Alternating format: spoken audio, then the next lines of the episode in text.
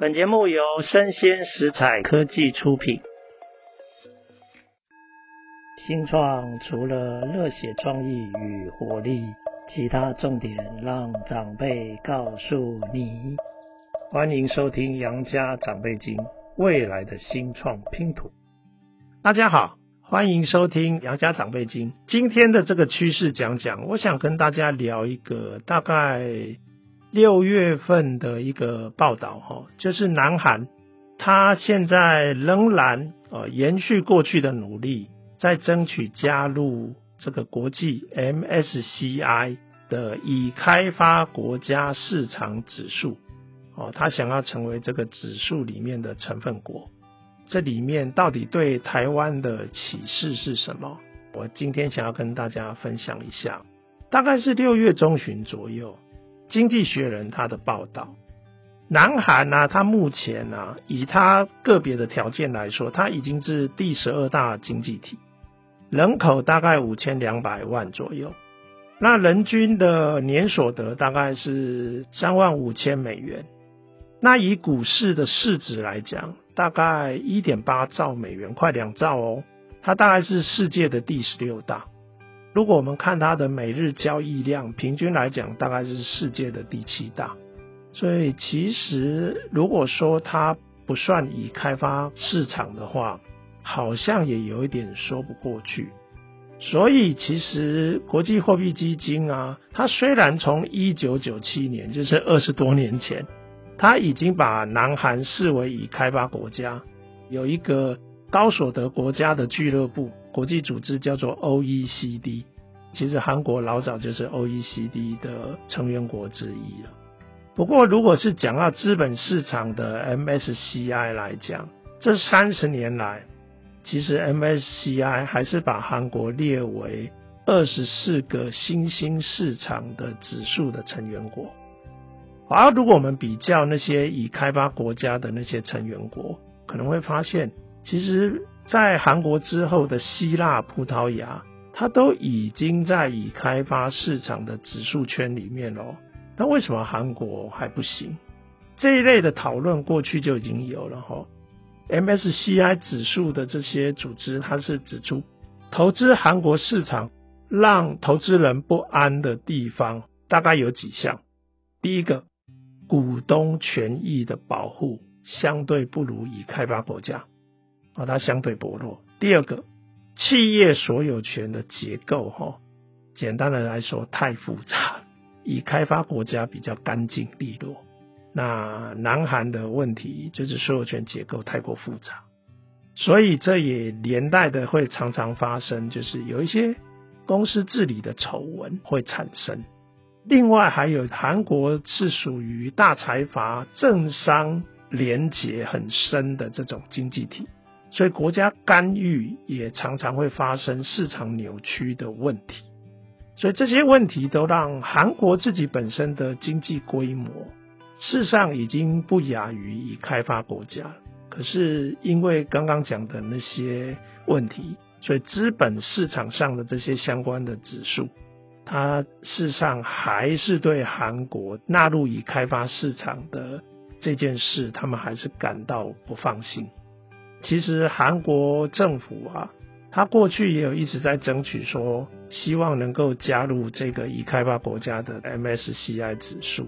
今年哦，就有针对被指出来的这些问题，提出他想要进行以下的变革改革。第一个，股利分配的规范，他会想办法让它更趋近欧美国家的标准。然后第二个，并购。跟衍生企业的程序，它会做比较明显的革新，希望能够针对任何一个企业里面的少数股东权利有更好的保障。这个是过去他们被指出来比较弱的地方，他们也承诺今年会做一些努力。那第三，这个外国人呢、啊，投资人注册程序非常的繁复。这些繁复繁琐的程序啊，现在要被废除。大型的企业啊，它在不久的未来，它要用英文同步发布它的相关的企业文件。就是这些公开资讯都要同步有英文的发布。比较小的企业，大概韩国给他一个缓冲，大概二零二六年才开始让这些小一点的企业来比照。另外一个改革就是外汇市场要适度的松绑，比如说他们要延长开市的时间，方便这些跨境的这些投资人的外汇的这个交易。那上述的这些改革，还有进入。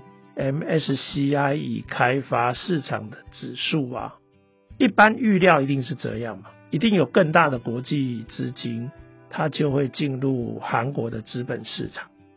目前其实整个 MSCI 已开发的市场的资金的投资规模，大概是新兴市场指数资金的差不多两倍，所以有一些分析师他就评估。虽然两倍的规模，这里面可能会有接近六百亿左右的美元，有可能会成为进入韩国资本市场的新的这个资金。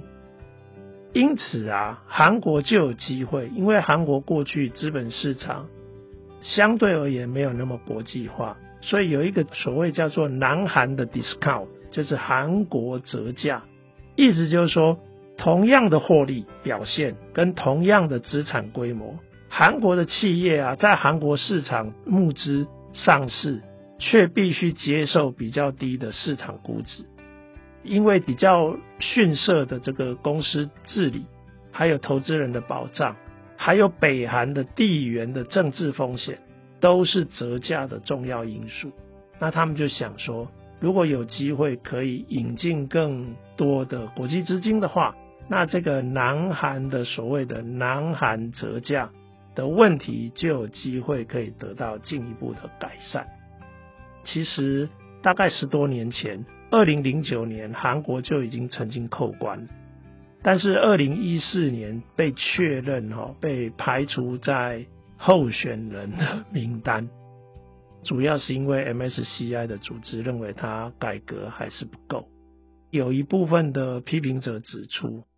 他说：“关键产业外国所有权松绑，或者是放空操作的限制，或者是政治意外的措施，因为政治考量产生的一些政府部门的意外措施，这些都还一直在困扰的资本市场的投资人，所以这些都是关键。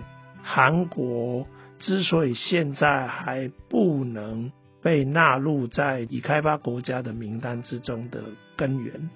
举例来说，其实去年二零二二年，债券市场就发生地方政府他竟然拒绝偿债，所以南韩的政府发布银行获利哦要进行管制等等，这些其实都是国际市场他们在已开发市场上很少看到的问题，因此这个都变成是。改革的关注的这个焦点，然后 MSCI 的组织其实已经暗示了，其实今年看起来要申请要加入，还是可能时机没有成熟，可能还需要再做更鲜明的一些市场的改革。不过也有韩国的专家指出，他说其实。虽然引进国际的资金进来对资本市场是有帮助的，但是它还是有很多配套需要去整备。举例来讲，韩国其实跟台湾很像哦，它是高度依赖出口，所以你这个时候如果依照投资人的期待，大举的开放外汇市场，它有可能会产生汇率的比较鲜明的波动。这个对出口绝对是不利的。如果比较之下，这个外来的资金刚刚已经有一些预测，大约是在六百亿美元不到的规模。那这样的话，蛮有可能开放也只有大企业获利受惠。其实广大的这些其他的出口的这个企业，它不一定会得到。比较显著的好处，这一类的波动风险，其实是开放之后的代价。甚至还有很多人举出，其实二零一零年以色列就有类似的经验，值得借鉴。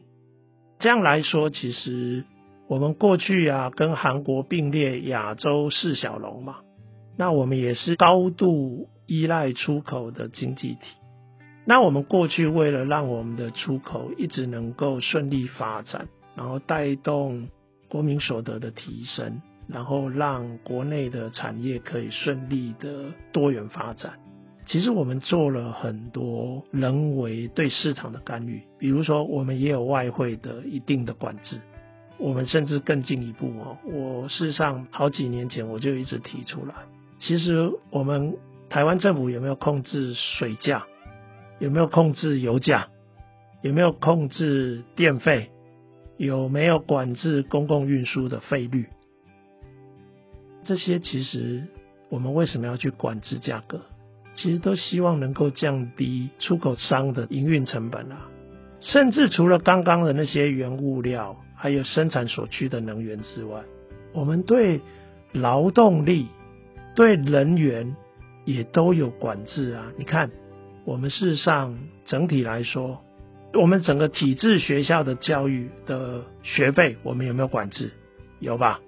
我们甚至还有一个劳健保，它事实上利用健保的这个制度，在控制劳工的医疗保险的这些相关支出，也控制了我们整个医疗服务市场的价格。